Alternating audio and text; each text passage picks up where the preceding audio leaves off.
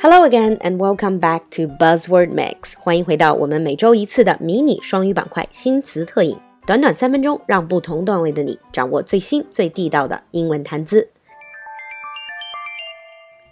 In today's Buzzword Mix，在今天的三分钟新词特饮里，our buzzword is metrosexual. This is again a made-up word. 这又是一个存在时间并不长的一个拼接词。Let's take it apart first. 首先，还是让我们来拆词。So the first part is metro, metropolitan. Metropolitan refers to big modern cities. 现代化的大都市可以叫做 metropolis. 第二个部分是 heterosexual, 异性恋。这里特别是指异性恋的男人。A metrosexual is a specific type of man. They are straight, they are heterosexual, they live in modern metropolis, and they are especially meticulous about their grooming and appearance. Metrosexual 指的是在现代化大都会里面生活的这样的直男，但虽然是直男，他们对于自己的个人的保养护理、整体的外貌造型都会下很大的功夫，花很多的心思。And they typically spend a significant amount of time and money on this. 那刚才说到的这个 grooming 就是指的个人保养和护理，包括什么呢？比如它会包括 skincare 护肤。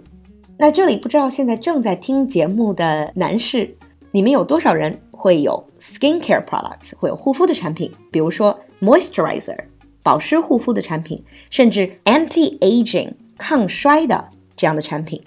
And how many of you will have regular manicure and pedicure？ 又有多少男士会定期的去做指甲的护理，手指甲和脚指甲 （manicure and pedicure）。And it doesn't stop there. You also have hairstyling 头发的造型，包括 teeth whitening 牙齿的美白。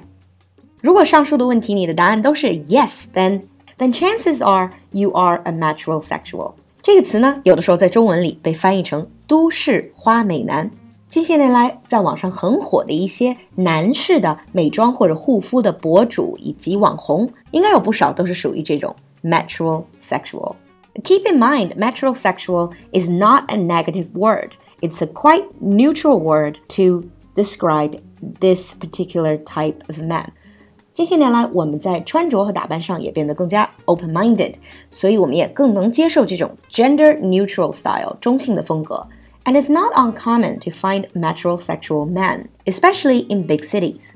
However, there's still many guys who feel a little bit uncomfortable taking that much care about their appearance, and this might be retrosexual. 可能有很多男人觉得这个 metrosexual 让人还是接受不了。那另外一个词是 retrosexual。Retro means things that are a bit old-fashioned，所以这种老派风格的男人，可能你更觉得 男人就要更爷们儿一点，更加是 manly man 这种钢铁直男的形象。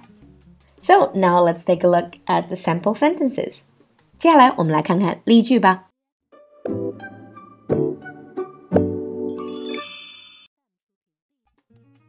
Sample 1 Metrosexuals are just straight men who are very well groomed.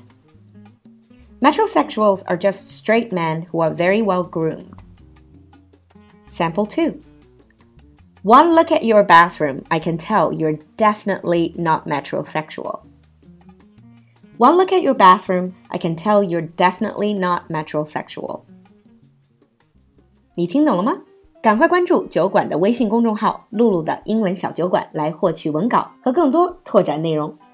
So if you're a man, are you metrosexual? If you're a woman, are you into metrosexual or retrosexual men? 期待你的观点。